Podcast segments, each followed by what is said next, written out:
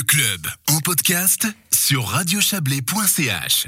Il est temps pour les cantons de scruter le thermomètre avec attention. La période de veille sanitaire en cas de canicule a commencé mardi. Le canton de Vaud l'a annoncé hier. On en parle tout de suite avec la médecin cantonale adjointe, doctoresse Isabelle Rossi. Bonsoir. Bonsoir. Qu'est-ce qu'implique concrètement une veille sanitaire?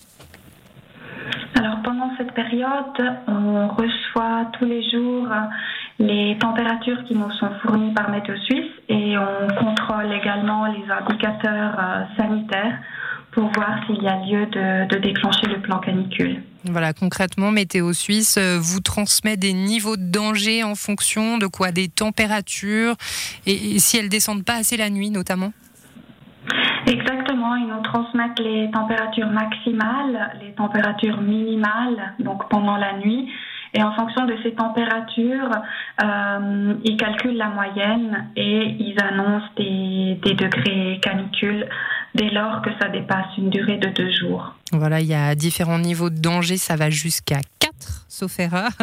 Euh, danger, danger 3 ou 4, qu'est-ce qu'on fait à ce moment-là? Alors, ça dépend beaucoup de, de la durée et de l'intensité.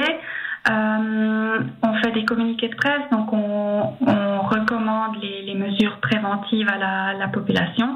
Et si c'est plus grave, on déclenche les, les plans institutionnels des, des, institutions sociosanitaires qui comprennent également les, les visites euh, communautaires organisées par les communes. Qu'est-ce que c'est les mesures de prévention qui sont mises en place? Oui, donc c'est les mesures habituelles. On recommande de vraiment boire régulièrement avant d'avoir soif, de garder son logement frais en fermant les fenêtres et les volets pendant la journée et en ouvrant pendant la nuit, d'éviter les activités physiques pendant les heures les plus chaudes, évidemment de s'adresser à son médecin traitant ou à la centrale téléphonique des médecins de garde en, cas de problème, et puis de, porter une attention particulière aux personnes âgées qui sont plus vulnérables dans, dans ces situations. Ces personnes âgées, vous craignez qu'avec la pandémie, elles soient un peu plus isolés et que finalement on les ait perdus un petit peu de vue, notamment dans, ces, conditions-là de canicule Non, je pense pas. Pense pas que c'est que c'est l'inquiétude. Euh, maintenant, les, personnes âgées euh, souffrent quand même un peu moins euh, de cette épidémie de, Covid et on commence un peu à, pouvoir augmenter les, relations sociales. C'est vraiment qu'elles ont un état de santé qui est, qui est plus vulnérable. Hmm. Vous l'avez dit, hein, il faut faire attention à ces personnes vulnérables. Comment on reconnaît un coup de chaleur concrètement? Chaleur, c'est vraiment une situation extrême. On a une température qui est supérieure à 40 degrés. On a un état de confusion. On peut avoir toutes sortes d'autres symptômes tels que des vertiges, des nausées, des vomissements. On est, on est vraiment mal et on n'a pas le choix que, que d'appeler euh, le, le 144.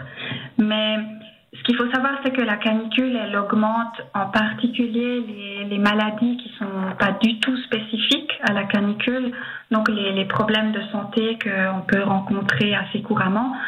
Euh, ça augmente les accidents, les problèmes cardiaques, les problèmes pulmonaires, etc. Donc c'est surtout ça euh, qui, qui est le problème euh, majeur et qui peut entraîner un décès. Et puis vous le disiez tout à l'heure, en cas de chaleur extrême, on déclenche euh, les plans canicules qui sont mis en place euh, notamment euh, par les communes, c'est ça? Exactement. Ça, comprend une attention particulière aux, personnes âgées qui bénéficient pas de, soins à mhm. domicile et ça, ça, se caractérise par des téléphones ou suivant les communes par des visites à domicile.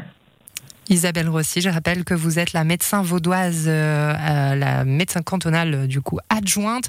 Merci beaucoup pour votre présence euh, ce soir. Belle fin de journée à vous. Merci beaucoup. Bonne soirée à vous.